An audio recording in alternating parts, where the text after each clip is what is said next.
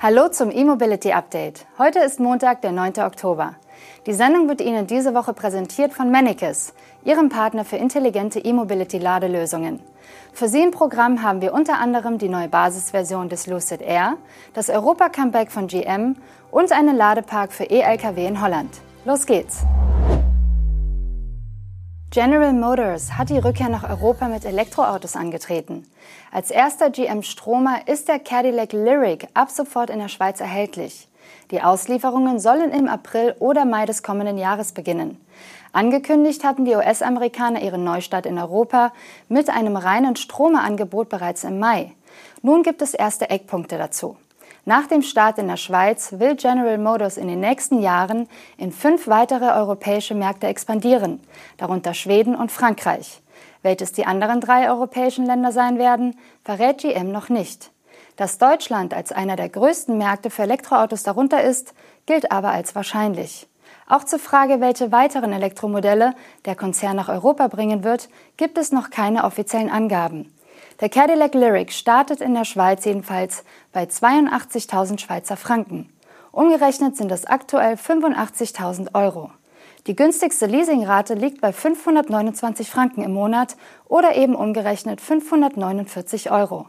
Für diese Preise kann das Elektro-SUV in der Alpenrepublik ab sofort online reserviert werden.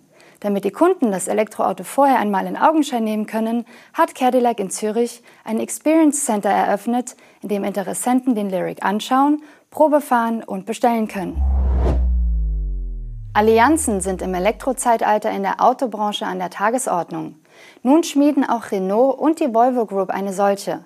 Die Franzosen und die Schweden wollen zusammen eine neue Generation von Elektrotransportern auf Basis einer 800-Volt-Plattform entwickeln.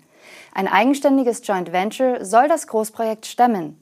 Der Produktionsstart ist für das Jahr 2026 avisiert.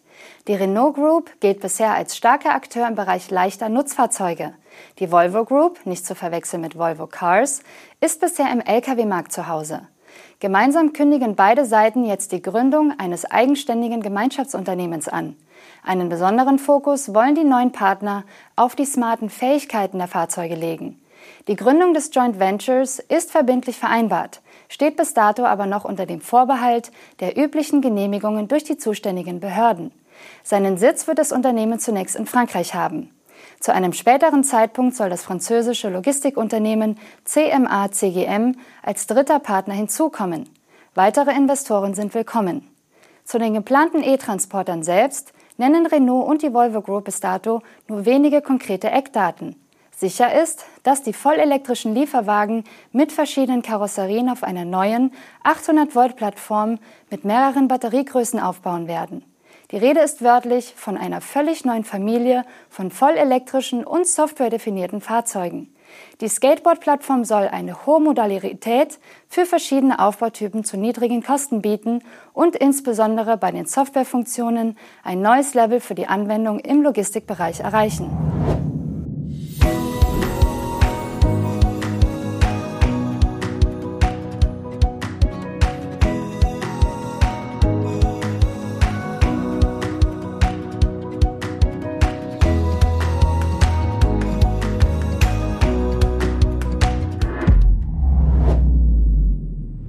Lucid Motors hat eine neue Ausstattungsvariante für seine elektrische Luxuslimousine Air auf den Markt gebracht.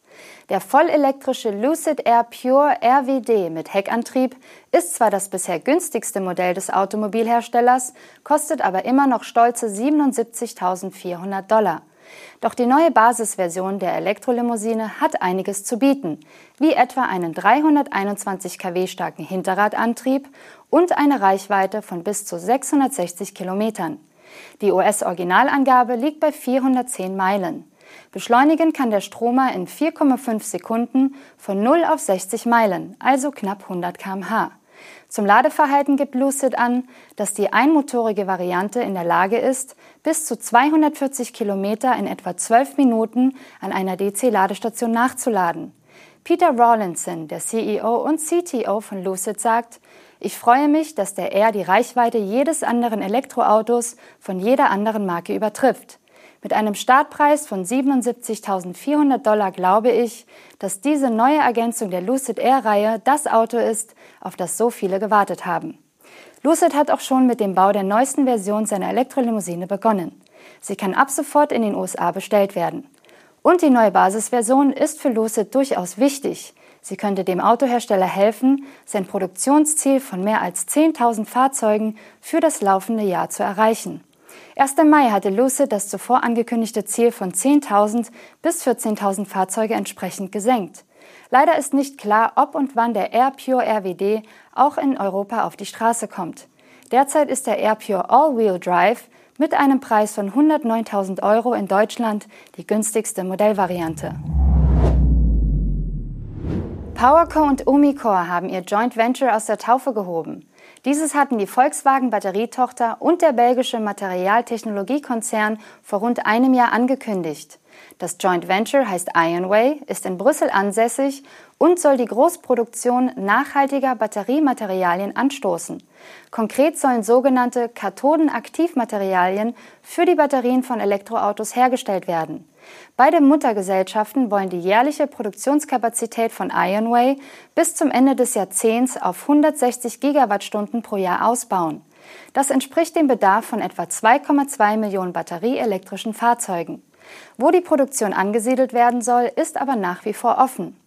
PowerCo wird den Großteil der Produkte von Ionway abnehmen und in seinen Batteriezellfabriken für Einheitszellen von Volkswagen nutzen.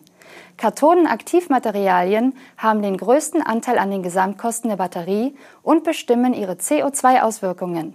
Sie sind daher strategisch wichtige Einsatzstoffe, die von zentraler Bedeutung für die Wertschöpfung von Batterien und unerlässlich für einen erfolgreichen Übergang zu einer nachhaltigen Elektromobilität sind, heißt es dazu aus der Volkswagen Konzernzentrale. Im niederländischen Geldermalsen wurde vor ein paar Tagen der erste sogenannte Watt-Hub eröffnet. Dabei handelt es sich um einen großen Schnellladepark für elektrische Lkw und Off-Highway-Fahrzeuge. Mit einer Gesamtleistung von 3,6 Megawatt ist die Anlage aktuell angeblich die größte ihrer Art. Dort stehen insgesamt 36 Ladepunkte zur Verfügung. Der Standort ist strategisch gewählt. Geldermalsen liegt sehr zentral in den Niederlanden und ist gut an die Nord-Süd-Autobahn A2 von Amsterdam nach Eindhoven und die West-Ost-Verbindung A15 angebunden. Der Ladepark wird ausschließlich mit Wind- und Solarenergie betrieben und ist mit Ladehardware von Campower ausgerüstet. Konkret kommen sechs Stromversorgungseinheiten mit jeweils 600 kW Leistung und 36 Satellitenladegeräten des finnischen Herstellers zum Einsatz. Jede Versorgungseinheit betreibt also sechs Ladepunkte und die Leistung wird je nach Belegung aufgeteilt. Hierfür hat Campower seine Lademanagement-Software ChargeEye Depot Master für den WattHub bereitgestellt. Diese Cloud-Software verwaltet die Ladevorgänge dynamisch und kann so potenzielle Überkapazitäten vermeiden und zugleich die Ladestromkosten minimieren. Für die Planung und die Installation des Schnellladeparks war TSG Niederlande verantwortlich. Auch die Trafostationen wurden von dem Unternehmen gebaut. Das waren die News und Highlights der Elektromobilität am Montag. Die Sendung wurde Ihnen präsentiert von Mennekes, Ihrem Partner für intelligente E-Mobility-Ladelösungen. Wir wünschen Ihnen einen guten Start in diese neue Oktoberwoche und sehen uns hoffentlich schon morgen wieder. Bis dann.